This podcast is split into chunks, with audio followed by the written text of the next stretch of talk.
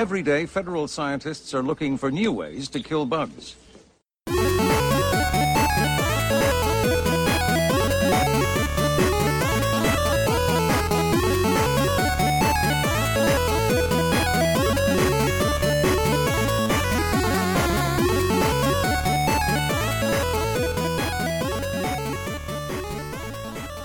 Hallo und herzlich willkommen zur Folge 4 unseres Podcasts All Features Welcome, in dem wir euch von den wunderbaren Abenteuern und Erfahrungen berichten, die wir durch das Betreiben unserer eigenen IT-Infrastruktur gemacht haben und mit dem wir euch zeigen wollen, dass ihr das auch könnt.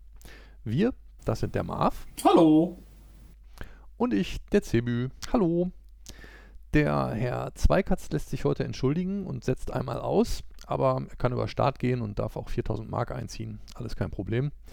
Äh, heute ist Setting Orange, der 16. Tag der Bürokratie im Jahre 3186 unserer Dame der Zwietracht. Rückfragen. Rückfragen zur letzten Sendung gab es meines Wissens nach nicht, also können wir gleich zum Punkt kommen. Marv, bei unserem heutigen Thema dürfte die Sendung bei zwei Podcastern eigentlich nicht länger als 10 Minuten dauern. Worüber reden wir?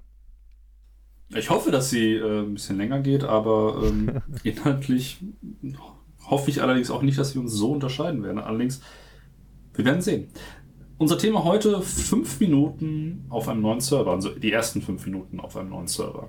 Sprich, was machen wir, wenn wir uns einen neuen virtuellen oder nicht virtuellen Server geklickt oder gekauft oder hingestellt haben?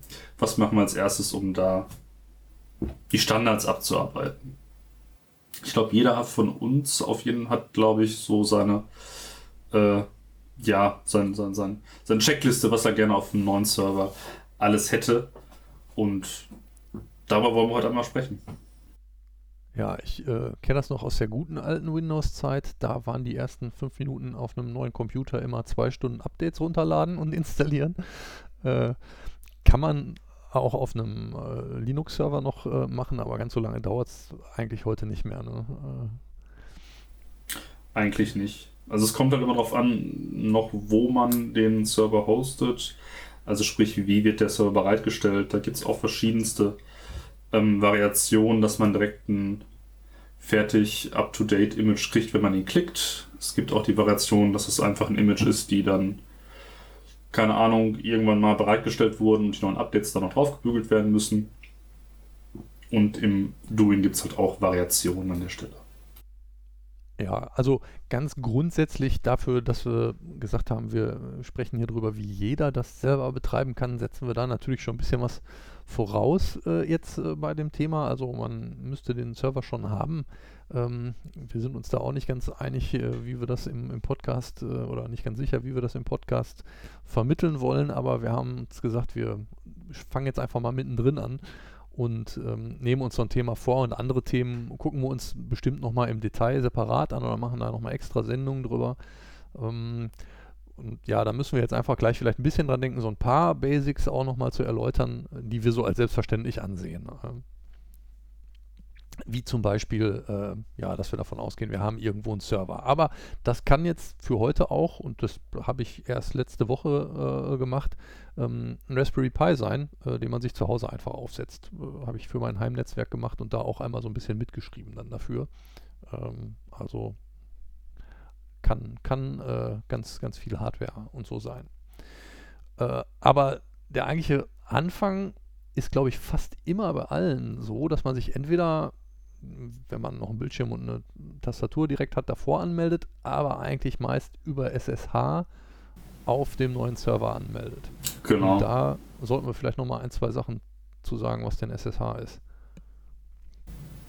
Was ist SSH? SSH ist eine verschlüsselte Telnet-Verbindung im ganz, ganz groben. Das gibt garantiert Schimpfe, aber ähm, ja, also. Äh, genau, jetzt geht's weiter.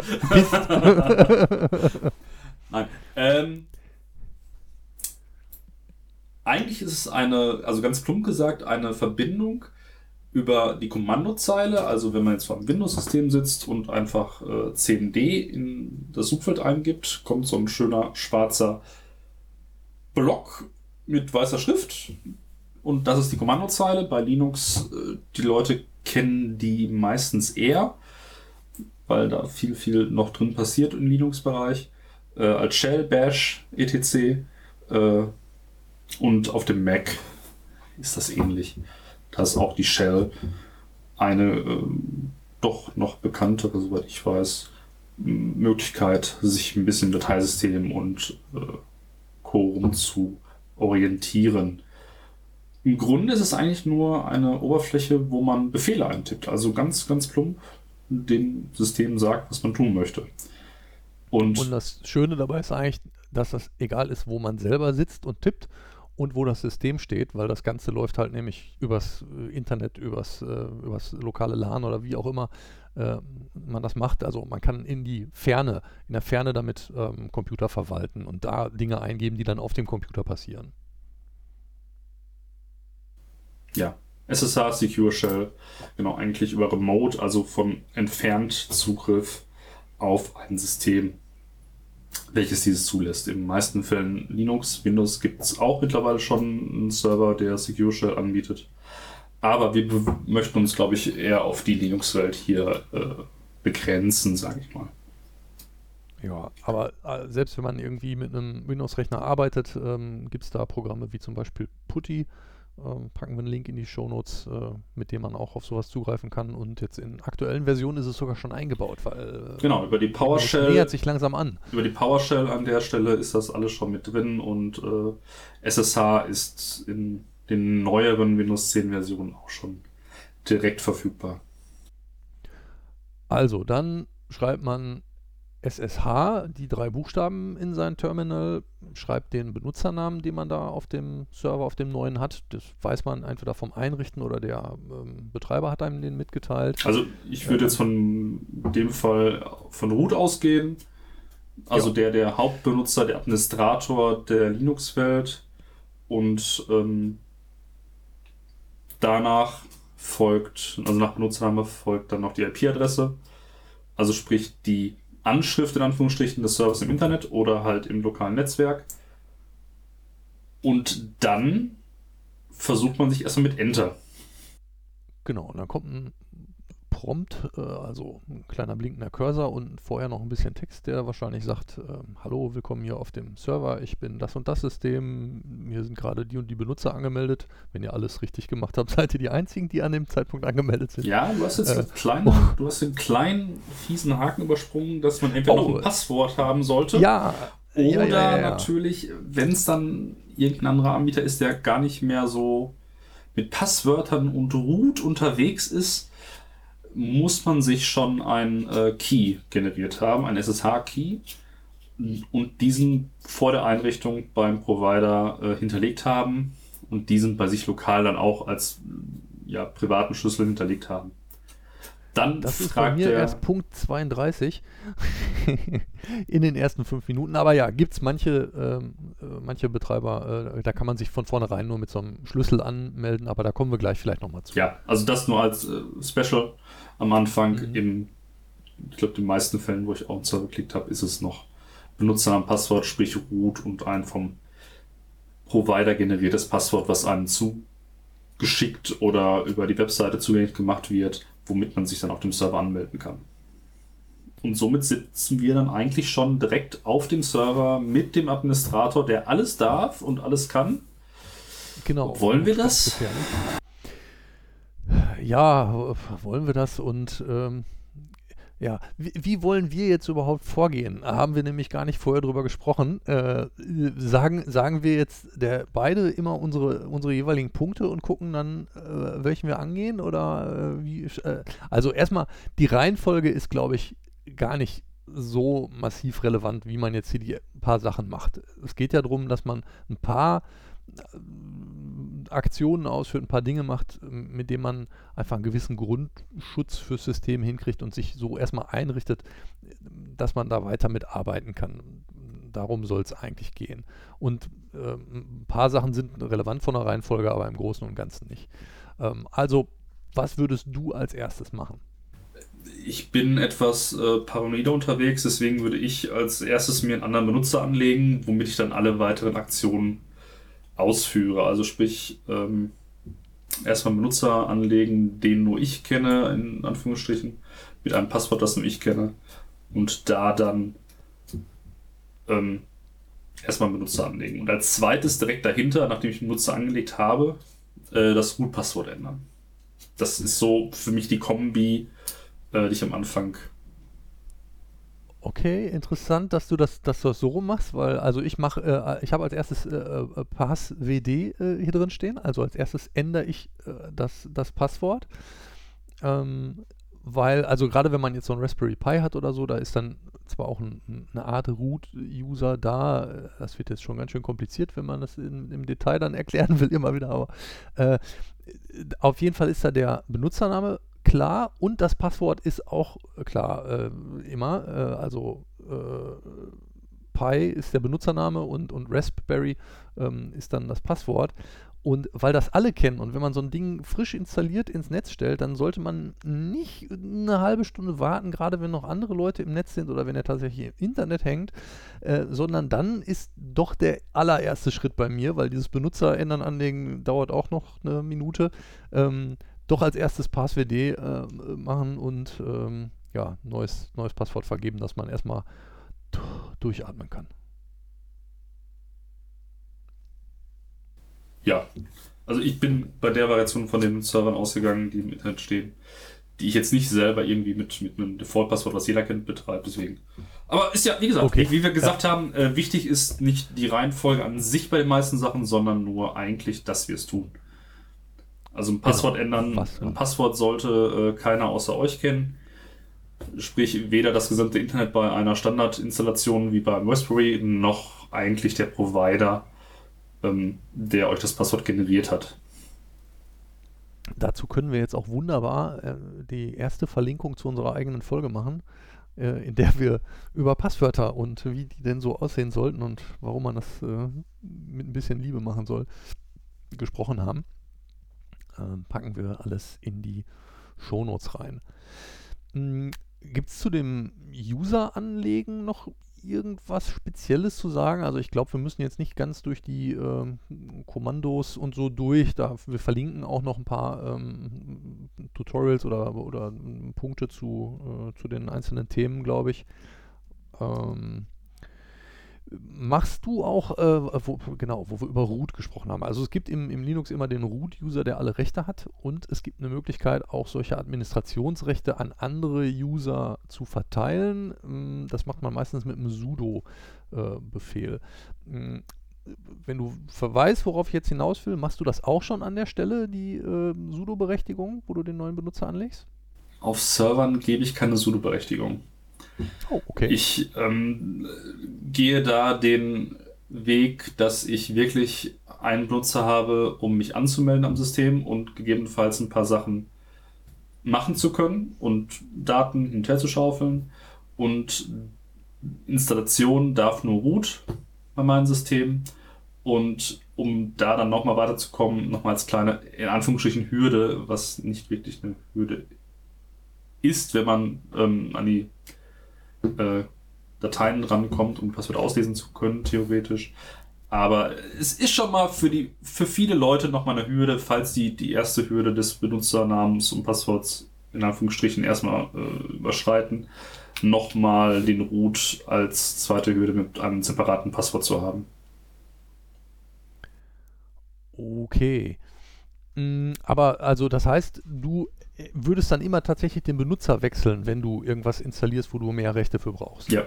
Auf meinen okay. mein, äh, Servern im Internet stehen, mache ich das wirklich tatsächlich. Und dann über den SU-Befehl, nehme ich an, ne? Oder? Genau, über SU. Okay. Also mit SU kann man quasi im laufenden Betrieb den, ähm, den Benutzer ändern ähm, und, und, wechseln und muss dazu dann halt das Benutzerpasswort von dem Benutzer, zu dem man wechselt, ähm, eingeben. Und äh, mit diesem sudo, das kann man dann einfach vor alle anderen Befehle davor schreiben. Wenn man jetzt auch kein Admin ist, äh, also kein Root-Benutzer ist, dann kann man einfach vor einen Befehl, der sonst nicht ausgeführt wird, sudo schreiben. Und wenn man in dieser Liste der Leute, die sudo machen dürfen, drinsteht, ähm, dann muss man nur einmal sein eigenes Passwort angeben und kann damit solche Sachen ähm, dann ausführen. Ähm, Dafür wäre mir jetzt noch wichtig, weil das mache ich äh, immer, also ich arbeite eher mit diesen sudo-Berechtigungen ähm, und ähm, ich gucke dann nochmal in die, äh, mit dem Befehl wie sudo, also V-I-S-U-D-O, ähm, in, in diese Liste der Leute, die ähm, sudo machen dürfen, rein. Und da gibt es manchmal die Uneigenart, ähm, dass das Benutzer auch ohne ein Passwort eingeben, also ohne ihr eigenes Passwort eingeben ähm, zu müssen können, äh, dann steht in dieser Liste bei den Berechtigungen irgendwo der, das Wort No PassWD mit drin äh, und das würde ich auf jeden Fall rausnehmen, ähm, weil dann ist wenigstens die Hürde, dass selbst wenn jetzt äh, der Account genommen wird, dass das Passwort noch bekannt sein muss. Ja. Okay. Ähm. Ja, was machst du dann? Ich bin dann auf der Schiene schon eigentlich, dass ich die SSH-Konfiguration ändere. Sprich, wenn es noch nicht vom äh, Provider hinterlegt ist, generiere ich ein Private Public Key für SSH an der Stelle. Wie, würden wir nochmal in den Show Notes verlinken, da ein bisschen genauer drauf eingehen zu können. Ähm, lade den hoch in das entsprechende Verzeichnis für beim Benutzer und äh, gehe dann nochmal in die SSHD-Konfiguration, also als Daemon Server und ändere da so ein, zwei Sachen. Und zwar, dass der Root-Benutzer sich gar nicht mehr anmelden darf über SSH. Mhm, genau. Dass ja. äh, das Ganze nicht mehr über Passwort passiert. Also sprich, dass. Also selbst wenn einer das Passwort äh, erkennt, errät genau, oder irgendwo anders klaut oder rein, so. Weil nur noch diese ja, Key-Zertifizierung wichtig ist an der Stelle danach. Und das ist so, dass man sich so einen Schlüssel generiert, werden wir bestimmt auch noch ein paar Mal drauf zurückkommen, ähm, weil das auch so ein ganz äh, verbreitetes und, und, sehr schönes Konzept ist. Ähm, das heißt, man kann sich selber ähm, zwei Dateien erzeugen, in, oder sind nur kurze Textzeilen eigentlich, ähm, wo äh, einmal äh, eins ist der private Schlüssel, den man selber behält und mit dem kann man dann Dinge öffnen oder sich authentifizieren. Und es gibt noch einen Public Key, den öffentlichen Schlüssel. Und den öffentlichen Schlüssel, den kann man auf dem Server hinterlegen und den privaten Schlüssel, den behält man auf seinem eigenen Rechner, mit dem man sich irgendwo anmeldet und kann damit aber beweisen, weil man ja selber diesen privaten Schlüssel hat, dass man, wenn der öffentliche Schlüssel auf dem Server liegt und entsprechend das konfiguriert ist, dass man sich dann da anmelden darf. Das heißt, man muss gar kein Passwort mehr tippen, austauschen, übertragen, sondern das funktioniert noch mit mehr, äh, nennen wir es mal so lange Magie. Ähm, im Hintergrund und ist sehr sicher. Genau, und im Zweifelsfall, im Zweifelsfall eigentlich sollte man auch auf den Privatkey an der Stelle auch noch ein Passwort drauf haben. Wird bei der Erstellung nachgefragt. Ich würde es immer empfehlen, mit einem Passwort draufzusetzen. Echt? Ah. Ja. Also, es hängt halt immer vom, vom Use Case ab, äh, wie, äh, ja, wie wichtig, alles ist wichtig irgendwie, aber ähm, wenn man viel mit spielen will oder viel äh, den, den viel benutzt, dann kann es auch schon mal nerven. Aber ja, das ist halt wieder Sicherheit gegen Bequemlichkeit. Ich, ähm, die alte Waagschale. Die alte Sinne, Waagschale. ich bekenne mich schuldig im Sinne der Anklage. Ja. Ähm, und es kann schwierig sein, weil man kann sich auch ähm, automatische Anmeldung damit ein, äh, mit einrichten, aber es geht jetzt vielleicht alles ein bisschen zu weit schon, aber dann, dann wird es eventuell stören, äh, weil dann kann das nicht automatisch funktionieren und so, aber Genau, ist halt auch nochmal, ist nochmal ein Sicherheitsfeature, um den privaten Schlüssel, ähm, falls er irgendwo abhanden kommt, nochmal geschützt zu haben. Genau. Äh, als drittes also, allerdings bin ich, also noch bin ich nicht fertig mit meiner Passwort, äh, meiner, meiner SSH-Konfiguration. Oh. Ich habe da noch so eine Angewohnheit, ich ändere den SSH-Port grundsätzlich. Ja, oh, sehr gut, hätte ich fast vergessen. Ähm, sollen wir unsere verraten, unsere Lieblings-SSH-Port? Unsere Lieblingsfeld? 80, 80. Wie, 80, 80 SSH tatsächlich? Nein, bist du wahnsinnig. Ach so, ich wollte schon sagen, der wird doch. Das, das Trolling, macht gar keinen, nein, das macht keinen ja, Sinn. Ja, ja. Aber, ähm, äh, nein. Nein, ich ändere den SSH-Port. Im Endeffekt ist es keine Sicherheit, ist es kein Sicherheitsfeature an der Stelle ist es halt, ähm, die meisten automatischen Tools gehen halt auf den Standard SSH-Port 22 und ähm, man fängt sich halt so ein paar Sachen damit ab, wenn man halt nicht einen Standardport hat. Die Logs ja, bleiben ein bisschen kleiner, weil nicht äh, 40.000 Leute über Nacht versuchen, den Server zu knacken. Ja, ist so ein gut abgehangener Aberglaube, der manchmal funktionieren kann, weil, also jetzt auch um nochmal die Gefahren im Internet halt zu erläutern, so ein bisschen, ähm, viele oder alles ist eigentlich irgendwie standardisiert und eigentlich ist klar, alle diese Remote-Zugänge über SSH, ähm, da erfolgt die Anfrage über diesen einen Port. Sagen wir jetzt Hausnummer dazu oder äh, Tür. Egal. Tür. Also auf jeden Fall Tür. über die Tür, über die Tür im Haus, genau. Das Haus, äh, der Server hat ganz viele Türen, äh, viele sind abgeschlossen, aber diese Tür 22 für SSH, äh, die ist immer auf, wenn SSH als Dienst da läuft, damit man dann da auch äh, an dem kleinen Fenster anklopfen kann und sich mit dem Passwort authentifizieren kann und so. Ähm, aber äh, das wissen halt alle. Und wenn es jetzt eine bekannte Lücke gibt äh, oder wenn einfach auch einer nur probieren will, irgendwelche Standardpasswörter zu testen, wie zum Beispiel alle Raspberries, oder nicht alle, aber fast alle haben dieses Standardpasswort Pi, äh, nein, äh, Raspberry. und wenn man nur schnell genug äh, halt ins Internet reinruft und alle IP-Adressen fragt, an dieser Tür 22, hallo, ist denn dein Passwort vielleicht äh, Raspberry? Äh, dann ist vielleicht irgendwann mal einer dabei und zack, äh, hat man Zugriff auf den Server oder irgendwer anders hat doofe Passwörter genommen und das ist eine Möglichkeit, weil die meisten fragen halt dann bei SSH nur an dieser Tür nach und wenn man einfach eine andere Hausnummer drüber schreibt und sich die merkt und die dann immer benutzt, ähm, dann kann man so ein bisschen von diesem Standard-Abfrage-Hintergrund rauschen. Also von. Skript-Kiddies und die, die versuchen halt über Ja. Standard und ohne Aufwand, sage ich mal, ähm, an den Server ranzukommen. Die Leute kann man ein bisschen äh, ja, fernhalten, ist glaube ich zu viel. Aber ja, Ja, man kann sich so ein bisschen äh, von dem ganzen Geklingel, also, ne, genau, man, man hat seine Klingel nicht direkt unten und die ganzen Klingelmännchen, äh, die äh, kommen nicht direkt dran. Die müssten ein bisschen länger suchen. Okay, äh, hast du sonst noch was zur SSH oder zur User-Geschichte? nee, das wäre dann so bei SSH-User das, was ich äh, als erstes mache und auch ja, erstmal auch das Einzigste. Okay. Jetzt wäre ich auf deinen nächsten Punkt gespannt, weil ich habe schon, also mein nächster Punkt, den habe ich eigentlich schon direkt als zweites immer nach, äh, nach dem Passwort ändern. Ähm, aber was ist Ja, dann, nee, aber dann sag doch mal erstmal, was du dann. Ja? Ja, jetzt bin also ich ich auch mache immer gespannt. Updates. Updates, mach Updates. das wäre jetzt mein nächster Punkt.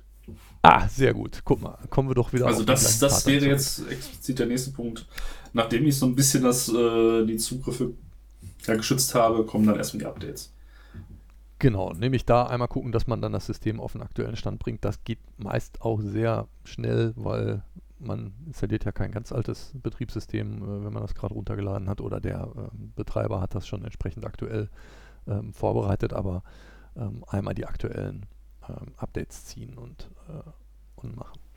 Genau, da lohnt es Äh. sich auch bei manchen Hostern nochmal in die Config der Server reinzugucken. Ähm, bei manchen gibt es immer noch ähm, Beschränkungen, was den Datentraffic angeht. Also sprich, wie viel man denn ins Internet raus und vom Internet rein bekommen darf. Äh, viele Provider bieten interne ja, Server an, wo Updates liegen, die nicht mit reingerechnet werden an der Stelle. Also nochmal ruhig drauf achten, gucken, dass da vielleicht die richtigen eingetragen sind, wenn der Provider das so zulässt und konfiguriert hat. Spart ein bisschen Traffic, weil so ein Update kann auch mal ein bisschen größer sein. Ähm, früher war es noch wichtiger, wo die Paketpreise, die inklusiv Datenvolumen hatten, noch alle ein bisschen kleiner waren. Heute sind die recht groß, aber je nachdem, was man macht, kann es halt auch nochmal reinfallen. Ja, und wenn ähm, der Betreiber das anbietet, dann hat man meistens, oder wenn man es dann auch noch über die, die Vorgabe vom Betreiber installiert hat, das Betriebssystem, dann nutzt er die eh schon und hat die in den Quellen drinstehen, aber lohnt sich schon einmal zu gucken, ähm, was da jetzt hinterlegt ist. Genau. Okay, ähm, hast du die unattended Upgrades auch nochmal später in deiner Liste? Nein. Ah, ähm, teilweise schon Standard jetzt bei aktuelleren ähm, Betriebssystemen, aber eigentlich musste man sonst immer ähm, sich anmelden und sagen, ich möchte jetzt nochmal gucken, gibt es ein neues Update und ich möchte das jetzt installieren. Und wenn man so einen Server am Laufen hat und der läuft super und man denkt da nicht dran, dann merkt man auf einmal so ein paar Monate, manchmal Jahre später, oh, da war ja ein Server, wann habe ich den letztes Mal abgedatet? Äh, und da können schon ein paar äh, Sicherheitslücken auftauchen in der Zwischenzeit, äh, gegen die man dann nicht gefeit wäre. Insofern macht es aus meiner Sicht Sinn, ähm, unattended Upgrades ähm, einzurichten. Ähm, das kann man auch staffeln oder unterscheiden, ob man nur Sicherheitsupdates ähm, ziehen möchte. Das würde ich jetzt für so ein Produktivsystem eigentlich empfehlen, also dass man nur die, die wichtigen Dinge ähm, auf dem Laufenden hält, aber sich nicht irgendwelche Programme upgraden, ohne dass man das selber weiß, weil dabei kann natürlich auch was schief gehen oder es passt nicht mehr oder man muss noch mehr einstellen, das ist dann nicht so gut. Aber so ähm, Sicherheits-Security-Updates, ähm, die stelle ich eigentlich immer auf unattended. Nee, selbst da bin ich auf der Schiene. Ich mache das Ganze lieber selber und ähm, weiß dafür, was dann abgedatet wurde. Dafür bin ich schon öfter in die Falle getappt. Oh, äh, wieso geht das jetzt nicht mehr? Ach so, das Sicherheitsupdate war jetzt nicht so gut für diesen Server. Ja. Vielleicht hätte man noch vorher mal umschrauben sollen an der anderen Config. Ja, okay, dann halt jetzt nochmal über Nacht. Also von daher, das als unintended ähm, möchte ich nicht haben. Ja. Also gebranntes Kind an der Stelle, aber für den ersten Server, für den ersten Server auf jeden Fall eine gute Idee. Ja, hängt halt auch immer davon ab und da das ist immer die Essenz auch von dem, äh, von dem Thema eigentlich, äh, wofür man es denn macht, was man macht. Man muss natürlich immer gucken, ähm, äh, habe ich hier ein System, wo es ganz wichtig ist, dass diese eine Software da weiterläuft und ich will da gar keine Version ändern und äh, kümmere mich nur, dass das drumherum sicher bleibt. Ähm, oder ist das einfach ein Spaßding, mit dem ich da äh, aktuell bleiben will und ähm, ja, irgendwas nicht so Wichtiges äh, mache und einfach ausprobieren und testen kann und vielleicht dabei sehen kann, ob irgendwas schief geht bei solchen Updates oder so. Ne? Ja. ja, und halt auch, ne, wie viel Energie bzw. wie viel Zeit habe ich da reinzustecken. Wenn, wie gesagt, das einer der ersten Server ist, würde ich das auf jeden Fall empfehlen, das anzuschalten. Äh, allein aus der Tatsache heraus, dass man es nicht vergisst. Ja. Oder wenn man den für jemand anders einrichtet, der dann da sonst mal gelegentlich drauf guckt. Aber sonst hat man dann nicht mehr so viel damit zu tun oder es besteht die Gefahr, dass der in Vergessenheit gerät. Ähm, auch das haben wir schon mal gesagt, Server sind Herdentiere, mit der Zeit hat man mehr davon. Oh ja. Und manchmal findet man halt welche mit 600, 800 Tagen Uptime und wundert sich. Äh, Wann war der denn da? Verdammt, was ist das denn für ein Betriebssystem? Ja. Ja, ja. Oh ja, also gerade in Zeiten, äh, wo dann sag mal so ja, Versionssprünge auch in äh, langlebigen Distributionen, sage ich mal, vorhanden sind, kann es natürlich auch passieren, dass so ein Upgrade dann etwas länger dauert oder vielleicht auch gar nicht mehr so einfach möglich ist. Da sollte man immer äh, am Ball bleiben, sage ich mal. Ja, ja, äh, also die verschiedenen Distributionen und äh, die jeweiligen Versionen davon und wie man dazwischen upgradet und wann man das machen könnte, da kann man auch nochmal eine eigene Sendung zu machen, glaube ich, zu dem Thema. Was ist denn. Und äh, welche Tücken dabei äh, oh, ja. auftreten können. Was ist, was ist denn so dein präferierte Distro an der Stelle, die so am meisten bei dir auf den Servern rumgeistert? Also angefangen habe ich eigentlich mit einem äh, mit einem äh, Debian ähm, und bin aber mittlerweile zum Ubuntu gewechselt und versuche jetzt alles mit mit 20.4 zu machen und immer mit den also vorher mit den 18ern mit mit der Long Term also mit der Langzeit unterstützten Variante ähm, äh, ja, äh, weil dafür gibt es einfach die meisten Anleitungen. Äh, ne? Also auch das äh, Full Disclaimer, ich bin in manchen Dingen auch nur ein Script-Kiddie und tippe Sachen ab, beziehungsweise äh, suche im Internet nach einer Lösung und versuche die nachzuvollziehen und die dann anzuwenden. Und äh, da hat man doch mit Ubuntu meiner Ansicht nach ähm, meistens Erfolg, weil das ist so verbreitet, irgendeiner hatte das Problem auch schon mal. Das stimmt. Kurze Einordnung, Debian ist halt ein sehr abgehangenes System, wo viele Pakete äh, nicht, ja ich sag mal, Bleeding Edge oder äh, dauerhaft abgedatet werden. Und Ubuntu ist eigentlich auf Debian basierend, auf den Paketen basierend, aber wird öfter abgedatet. Also kriegt öfter neue Features, neue Updates von Programmen, sodass die ein bisschen äh, näher am Zahn der Zeit hängen. Macht die Sache dann Aber- ein bisschen schöner, wenn man neuere Software einsetzen möchte und nicht die ganz Abgang. Aber auch da kommt es wieder auf den Einsatzzweck an, was man nehmen möchte. Ähm, Auf jeden Fall. Und vieles schließt sich untereinander aus, oder? Ne? Also wenn man so eine Spezialsoftware irgendwie benutzen will, dann kann das sein, dass man zu irgendeiner alten Version greifen muss und da irgendwie durch Hürden und Ringe springen muss, um äh, ja, sich das lauffähig zu machen dann irgendwie. Genau. Ja, bei mir ist es ähnlich. Also auch bei Debian angefangen, Ubuntu läuft auf den meisten Servern, auf ein paar läuft CentOS. Und ähm, ja, das ist es auch im größten Teil. Äh, Mit aus dem gleichen Grund. Es ist halt einfach viel Doku da. Sehr, sehr viel Doku da.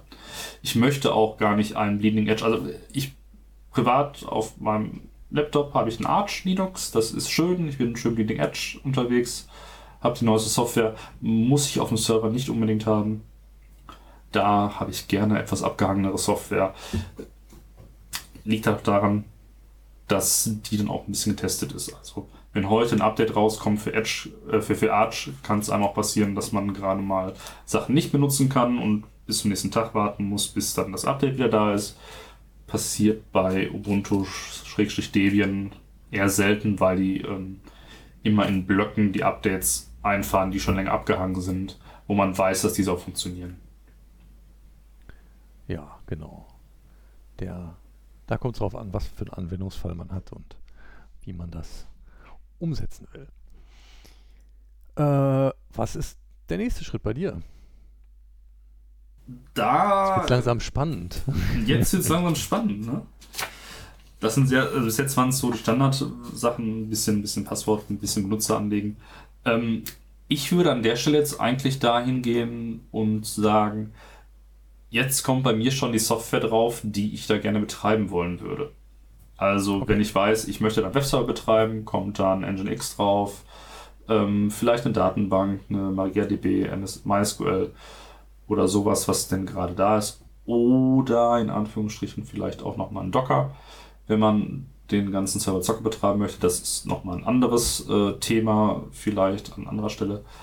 Aber um weitergehende Sachen dann machen zu können, wäre das schon bei mir die, äh, ja, der nächste Step.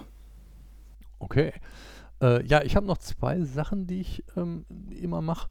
Ähm, und zwar ist das einmal Fail to Ban. Ähm, das äh, kann man auch äh, einfach über apt äh, install äh, draufwerfen auf den Server.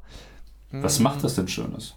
Das ist ein vorab schon ganz nett ähm, konfiguriertes äh, kleines Programm, ähm, das verschiedene, äh, also das ist so eine Mischung aus, aus Log-Überwachung, also es guckt sich die Eintragungen an, was auf dem Server passiert, zum Beispiel wer sich da versucht anzumelden und ähm, aus einer Blocktabelle, ähm, um solche Anmeldungen zu unterbinden. Also das guckt, wenn es mehrere Versuche gibt, sich mit einem falschen Passwort anzumelden, dann sperrt das den Benutzer, der das versucht, aus und die IP-Adresse für eine gewisse Zeit. Ähm, das von Anfang an ist das für SSH zum Beispiel vorkonfiguriert. Wenn es jetzt also doch auf dem Standardport, an, an der Standardtür, über die wir gerade gesprochen haben, lässt äh, und nicht äh, umstellt auf eine äh, Anmeldung, die nur mit diesem ähm, Schlüsselverfahren möglich ist, mit Private und Public Key möglich ist, sondern dich wirklich mit Benutzernamen anmelden äh, kannst noch, ähm, dann würde das, wenn jetzt äh, irgendwer aus dem Internet versucht, einfach alle möglichen Passwörter bei dir auszuprobieren, ähm, wird das nach dem dritten falschen Versuch sagen, äh, hör mal hier von der Adresse, der versucht hier irgendwas, den sperre ich jetzt mal erstmal für das kannst du auch konfigurieren. Ich weiß gar nicht, wie das vorkonfiguriert ist. Das wird dann für eine Stunde gesperrt und eskaliert immer mehr. Der schreibt das also auch mit. Also wenn das einer immer wieder probiert, dann landet der länger in der Liste. Ähm, und das kann man auch für ganz viele andere ähm, Ports und Dienste und und und konfigurieren äh, noch weiter. Ähm, ja, und bringt sich so ein bisschen Sicherheit gegen solche Brute Force, also ne, mit brutaler Gewalt der Versuch, äh, alle Passwörter auszuprobieren, Angriffe. Ähm, ja, einen schönen Schutz und äh, eine schöne Hilfe. Wenn man selber ein Kandidat dafür ist, die Passwörter mal öfter einzutippen, wie wir haben da so ein privates Ding am Laufen. Immer wenn ich mich mal an meinem Laptop anmelden will und du über die Schulter schaust, dann tippe ich ja, immer zweimal, zweimal falsch schön. aus Gründen, die ich nicht genau, die ich nicht genau verstehe. Ich brauche ähm, nur daneben kann man sich sitzen, da auch mal, das hilft, dass man Passwörter falsch eintippt. Ja, ja, ja. Äh, kann, man, kann man sich auch schon mal selber mit aussperren, ähm, aber wie gesagt, das ist dann äh, zeitlich begrenzt oder du kannst auch direkt in der Konfiguration einstellen, dass zum Beispiel von deiner Heimadresse, wenn die immer gleich ist oder so, ähm, äh, dass die, die Anmeldung immer durchgehen und die Regeln dann nicht gelten oder so. Also ähm, ja, kann da viel einstellen. Einfach mal nach googeln und schauen. Ich finde das ein ganz schönes, praktisches Tool. Mache ich auch sehr früh eigentlich in dem ganzen ähm, äh, Prozess, so eigentlich noch vor Up ja, oder nach Update. Ähm, als, als zweiten oder dritten Schritt, also bei mir ist so Passwort ändern, ähm, Update und dann Fail to Ben. Weil dieses, oder andersrum sogar noch, aber weil dieses, dann sind noch die Standardpostwörter teilweise da oder man weiß nicht genau und dann, dann ist man schon mal so ein bisschen sicherer. Ja. Fühlt sich gut an. ja, muss ich gestehen, also für Sachen zu Hause nehme ich es nehm nicht, weil äh, die nicht draußen aus dem Netz erreichbar sind. Äh, für Sachen online ja, aber auch das kommt bei mir erst nach der Installation der, der äh, in Software. Und ich glaube, das, was du noch auf deiner Liste hast, ist bei mir auch erst nachdem ich weiß, was ich jetzt Software drauf habe, wichtig. Ich würde tippen, dass du auch äh, UFW mit einsetzt. Stimmt das? Genau, das ist eine ganz einfache Möglichkeit mit, mit Bordmitteln. Die ist auch eigentlich immer vorinstalliert auf den, auf den Linux-Systemen ähm, Uncomplicated Firewall ähm, heißt das, glaube ich. Und das ist auch wirklich vollkommen easy. Äh, und äh, da kann man eben einfach äh, sagen, der, den Befehl UFW und dann allow ähm, und dann die Portnummer, also diese, diese Hausnummer. Ähm, und ähm, dann so ein paar Nummern für die Dienste, die man halt einrichten will, konfigurieren 22 jetzt für, für SSH oder dann der jeweils gewählte Port, äh, äh, den, den gebe ich damit immer dann frei. Ähm, sollte, auch, die weiß, erst, sollte auch der erste äh, Port sein, ja, den man freigibt, damit, damit man sich ja nicht aussperrt, weil sobald man genau. die Regeln scharf schaltet, sind sie scharf. Und wenn der Provider nur SSH als Zugriffsmöglichkeit auf einen Server bietet, ah, kannst ja, dann ja. schon nachfragen, ob er nicht nochmal neu installieren darf. Also das ist auch, muss man dazu sagen, ähm, es besteht jederzeit die Möglichkeit, sich ganz leicht ins eigene Knie zu schießen. Das ähm, ist, passiert durchaus und hilft aber nur dabei, dass man nächstes Mal ein bisschen sorgfältiger äh, nochmal drüber nachdenkt im Vorfeld.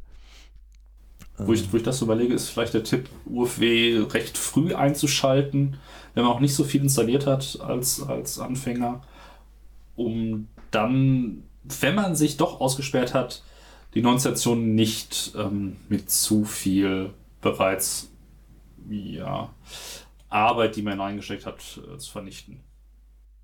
Ja, ja, aber wir reden ja von den ersten fünf Minuten und das ist dann alles in allem doch nicht so viel Arbeit, wenn man es einfach auch ein paar Mal gemacht hat. Und äh, das, also, äh, ich habe das, glaube ich, als erstes über so einen ähm, Blog-Eintrag äh, gefunden, das, das Thema mal, oder das kam bei Hacker News rum, ähm, dass das einer was zu geschrieben hat und das fand ich eigentlich ganz schön, dass man so ein, äh, ja, so ein Mantra für sich hat oder einfach einen Ablauf, der, der immer klar ist und mit dem man erstmal schon mal so die Basics äh, sichern kann. Und wenn man das immer gleich macht und mal ein paar Mal einen Server aufgesetzt hat, äh, dann, ähm, ja, geht das auch in Fleisch und Blut über und man kann das ganz schnell machen und dann, also äh, bei meinem Projekt hier jetzt auf dem Raspberry Pi den eigenen kleinen äh, Server einzurichten, ähm, den musste ich auch, boah, ich glaube drei oder viermal, weil ich wieder vorher nicht genug gegoogelt habe, was denn da die Abhängigkeiten mit Betriebssystemen und Software, die ich drauf laufen lassen will und Hardware, auf der es läuft, ähm, äh, wie das denn alles zusammen funktioniert hat. Und dann macht man das auch schon ein paar Mal, aber ja. Kann man alles ertragen. Dafür bin ich mir sicher, dass du jetzt sehr schnell ein Raspberry Pi mit der Software einrichten könntest. Also es ist immer Ja. die Lernkurve da und auch bei uns, klar. Ja, bis im halben Jahr, wenn ich das dann wieder sechs Monate nicht gemacht habe, dann äh, steht man wieder davor. Aber äh, ja, dann. Äh, Dann hat sich aber auch schon so viel kleine- wieder geändert, dass dann wieder eine ganz andere Reihenfolgen und ganz andere Dependencies da sind. Ja, Hust. Hust, Hust, genau. Genau, Hust, Hust.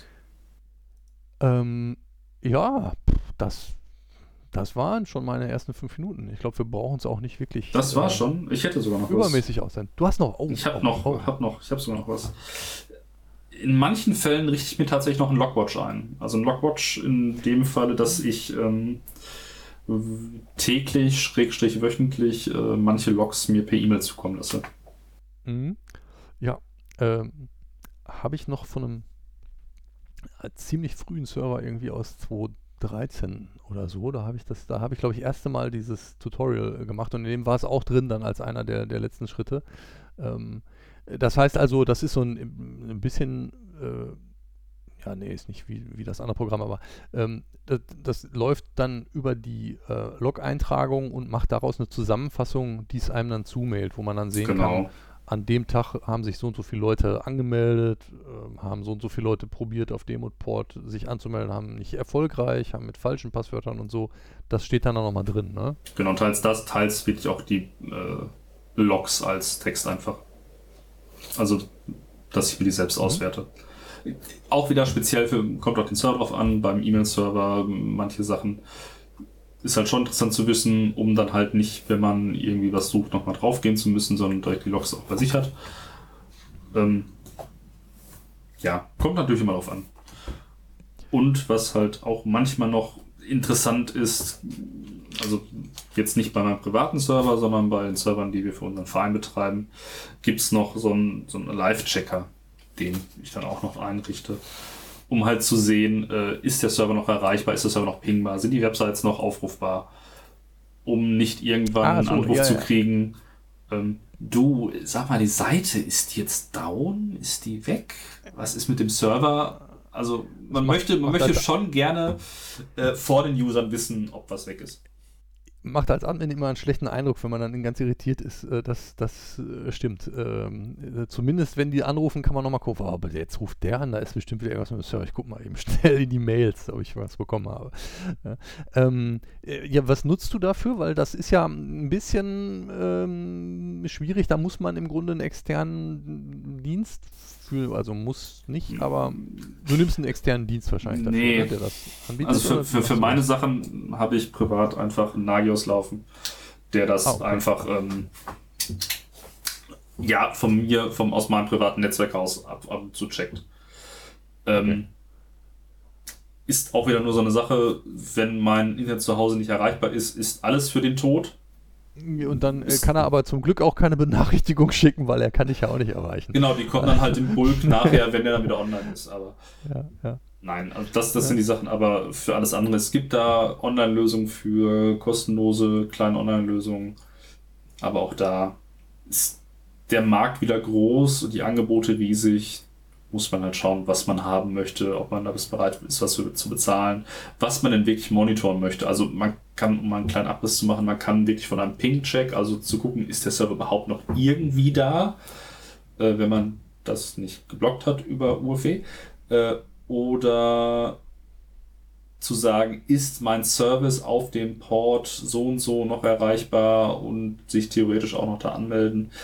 Äh, Die Bandbreite geht halt von bis. Ja. Und im beruflichen Umfeld will man wahrscheinlich eher ähm, Bis. eine SMS oder eine, eine über eine App eine Push-Benachrichtigung irgendwie kriegen oder so. Ähm, und das sind dann Dinge, die dann gleich auch wieder ein bisschen Geld kosten als, als externe Dienste, wo dann auch sicher ist, dass die externen Dienste wirklich immer er erreichbar sind und Mhm. entsprechend redundant aufgebaut sind. Auch da Wenn es wirklich auf was ankommt. ein heißer Tipp. Guckt, checkt dreimal, bevor ihr solche Push- oder SMS-Benachrichtigungen raushaut. Ja, sonst gibt es halt nachts um drei mal, weil ein Server, Markus Schluckauf hat ganz, ganz doll viele SMS bzw. Push-Benachrichtigungen. Ich hörte von Leuten, die haben da so 200 SMS pro Nacht gekriegt. oh Gott, ja, ja. Äh, und dann ist man, also dann ist die Nacht rum, weil dann äh, muss man erstmal verstehen, was da schiefgelaufen ist. Ist jetzt die Firma abgebrannt oder äh, ja, nee, war doch nur ein Konfigurationsfehler. Ja, ja. Hm. Genau, also solche Sachen, die äh, euch benachrichtigen, Geld kosten oder sonstige Sachen. Guckt zweimal drauf, ob die Konfiguration richtig ist. Genauso wie bei der UFW, also bei der Firewall. Guckt drauf, bevor äh, ihr die Regeln scharf schaltet. Ist das jetzt wirklich richtig? Sind alle Ports mit drin? Vor allem die Ports, die ihr braucht, um euch an dem Rechner anzumelden. Weil wenn die Blo Ports geblockt sind, kommt ihr nicht mehr drauf. Ohne weiteres. Ja, das äh, sind wichtige letzte Worte. Und äh, ich sage letzte Worte, weil ähm, ich habe sonst nichts mehr in meinen fünf Minuten. Bist du auch durch? Das waren auch meine ersten, ja, fünf Minuten, also die ersten Schritte auf dem brandneuen Server. Eigentlich gar nicht viel. Ja. Nee, eigentlich, und wenn man es wie gesagt raus hat, einmal, dann äh, geht einem das ganz leicht von der Hand. Und das ist auf jeden Fall ein deutlicher Gewinn an, an Sicherheit und damit kann man erstmal sich dann, kann man erstmal durchatmen und sich in Ruhe den weiteren schönen Dingen widmen, auf die wir dann bestimmt in Zukunft noch eingehen werden. Genau, Updates einspielen.